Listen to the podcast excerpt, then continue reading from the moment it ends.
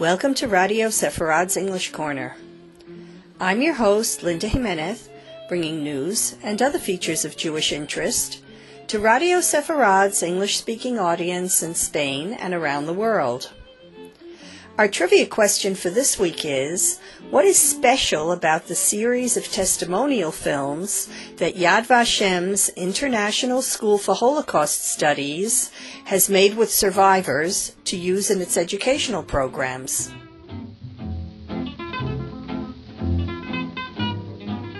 Last week we spoke with Jessica San Roman, who's in charge of the Holocaust and Anti Semitism Department of Centro Sefarad Israel in Madrid.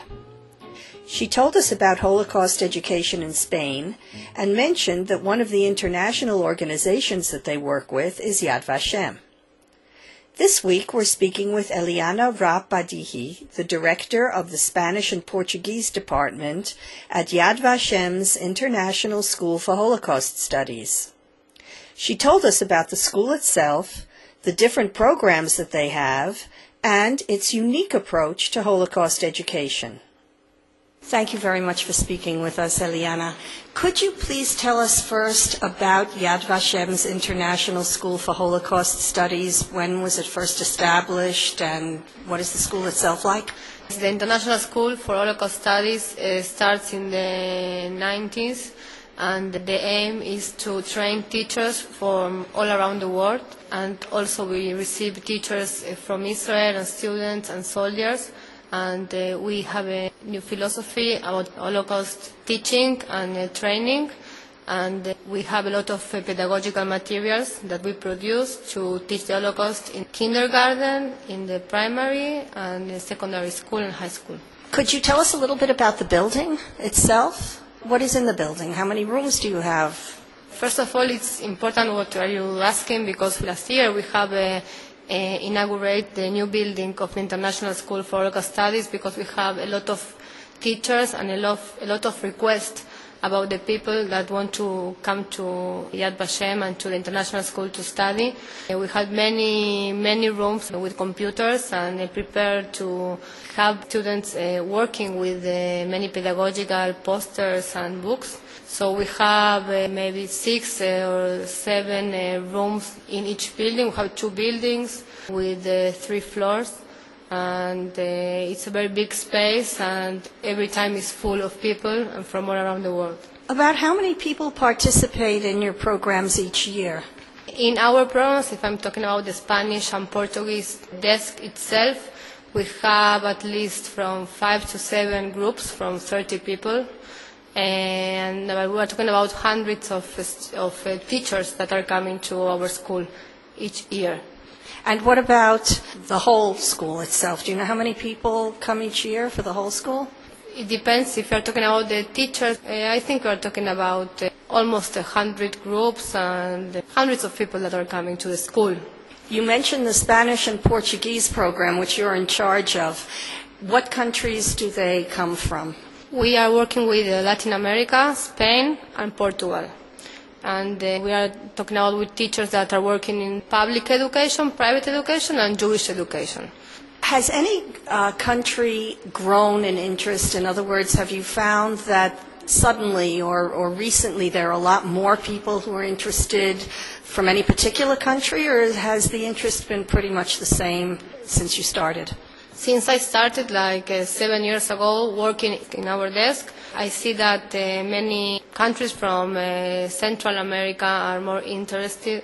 And also in Spain and in Portugal, we see that it's increasing the request of being trained.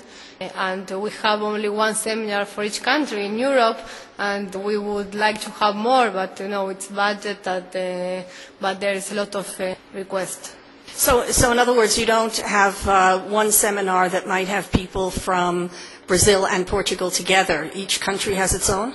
No, because our desk is a language desk. So uh, we have a seminar for Latin America, and uh, so we have all Latin America together, and this is in Spanish. And then we have uh, the Spanish uh, people and the Portuguese. And in the Portuguese uh, seminars, we try to give them a little bit of Portuguese, but most of the uh, and the professors that are giving the lectures are uh, Spanish-speaking people. You mentioned that you have a unique approach to Holocaust education. Can you speak a little bit about that? How you approach teaching the Holocaust or teaching teachers to teach the Holocaust? Yes, our approach of the international school is based in uh, four points. The first point of the philosophy is to personalize the story of the Holocaust and not to talk about the big number of victims, but yes, to, to tell the story of a person. And from this story, we can teach about the Holocaust. The personal story of the victim is very important for us because we can uh, make the student have empathy with the story of the Holocaust. How do you choose the victim that you're going to speak about? First of all, if we're talking about the students from uh, kindergarten and primary school, we always take a story of a person who survived because we want to tell the student that uh, this person has survived all the disaster and we don't want to make a trauma to the student. We think, like uh, the pedagogical director of Yad Vashem, Shulamit Imber, says that when we want to introduce this subject to a student, we have to take care about him from the beginning to the end. So one of these points is to take a survivor story, and this is, the, this is in the point.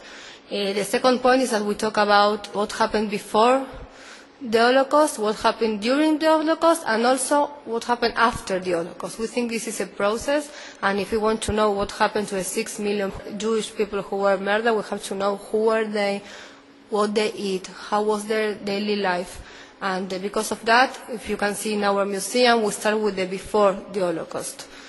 Then the third point is that when we talk about Holocaust, we talk about the victims, that were the Jewish people, and we focus on how they live in this chaotic world.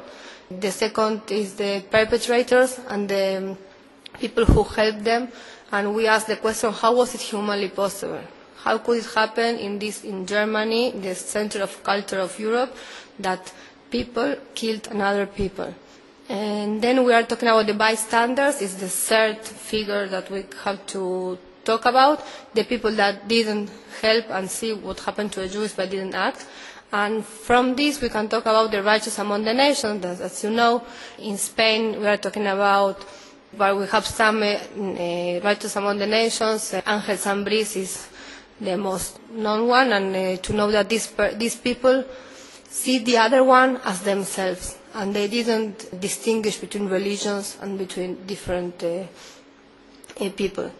And to finish, the fourth point and last point is that when we talk about the Holocaust, we have to talk about the particular way, about to talking about the Jewish people and the Jewish victims, but we also have to talk about the universal perspective because the Holocaust was done from human beings to human beings, and because we talk, have to talk about the moral and the ethics values. Can you tell us a little bit about the international conferences? Yes, in Yad Vashem, every two years we make an international conference. We try to give the possibility to all the people and especially to our graduates to come to Israel and to have a two or three day conference where they can talk about many topics and they have many teachers and professors from all around the world and we hope that next year we could do the, another conference and uh, we also have uh, new teachers that are interested in participating in our seminars. How many people attend these conferences, more or less? It depends it, each year, but we're talking about 300 people, 400 people. What about the survivors? I, I know that you work with Holocaust survivors. How do they participate in your programs? First of all, in Yad Vashem, we have uh, seminars for survivors because for some of them it's very difficult to express what they happened. So we have a seminar where they participate, they tell what happened to them, and we talk about with them, with psychologists also, and they also uh, learn how to tell the story, what to tell, what not to tell, because we al- always want to save and to take care about the student and the person who is in the other side that is listening to the survivor.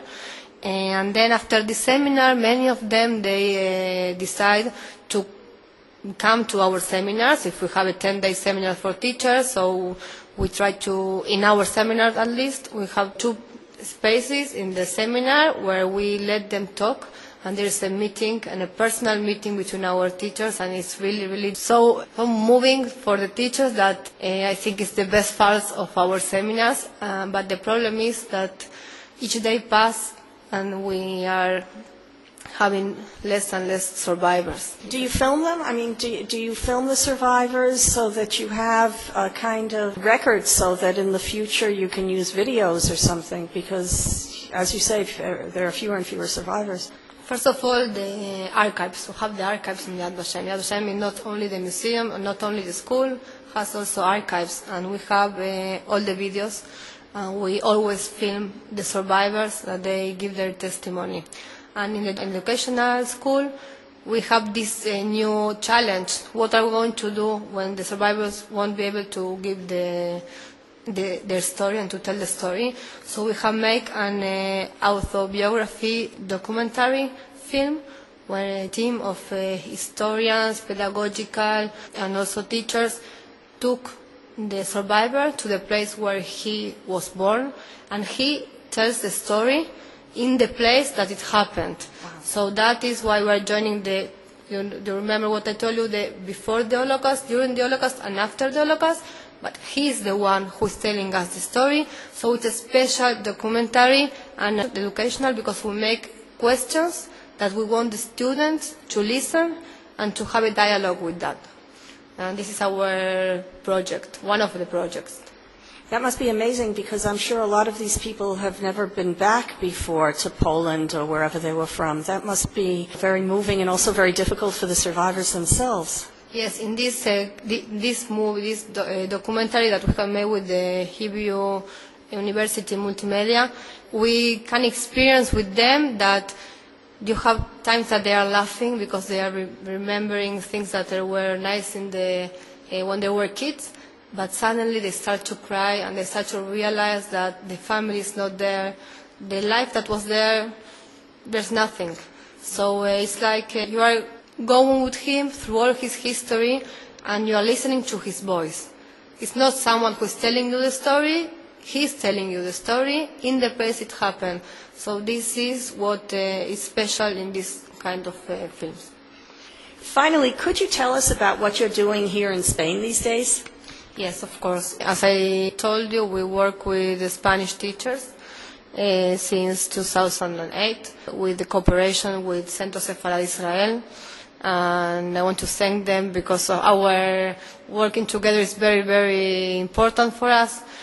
I have been here in some uh, cities. Uh, I was in Barcelona, in Zaragoza, today in Madrid, and then I will go to be in Sevilla and in uh, Ciudad Real we try to make a follow-up with our graduates. And uh, today, for example, we have a seminar for graduates, and uh, we give them new materials, new pedagogical materials, and also we have time to listen what are they doing and what are their needs. And then uh, the other days, we try to go to the graduate schools and make activities with the students and also give them workshops, but also listen what are they working and to see how our graduates could take all the materials and then uh, they prepare their materials in the class.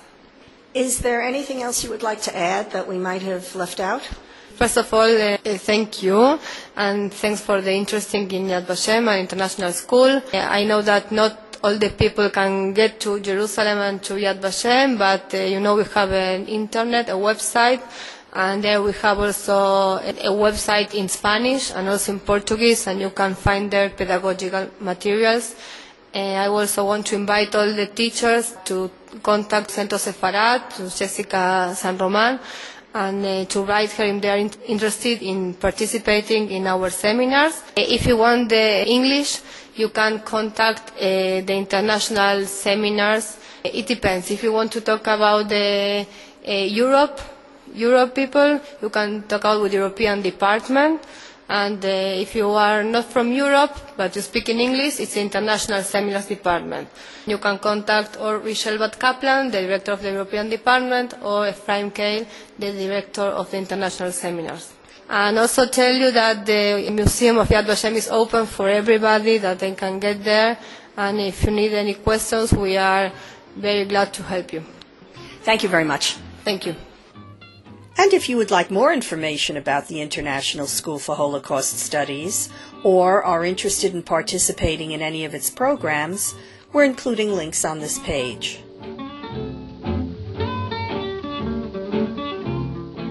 Well, that's it for this week. As always, we'd love to hear from you.